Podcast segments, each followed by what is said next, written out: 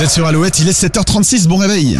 L'horoscope sur Alouette. De ce lundi 7 mars, on démarre avec les béliers. Vos relations sont stables, profitez-en pour y ajouter un petit peu de piquant. Les taureaux financièrement, vous avancez doucement mais sûrement vers une période plus avantageuse.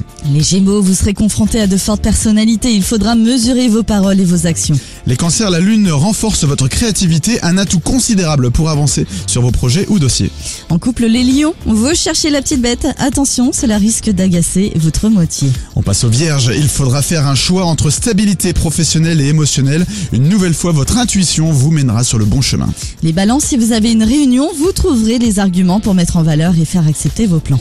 Scorpion, votre planning sera bien chargé ce lundi, vous devrez vous adapter à toutes les situations. Les sagittaires, vous allez forcer la main à quelqu'un aujourd'hui, alors attention au retour de bâton.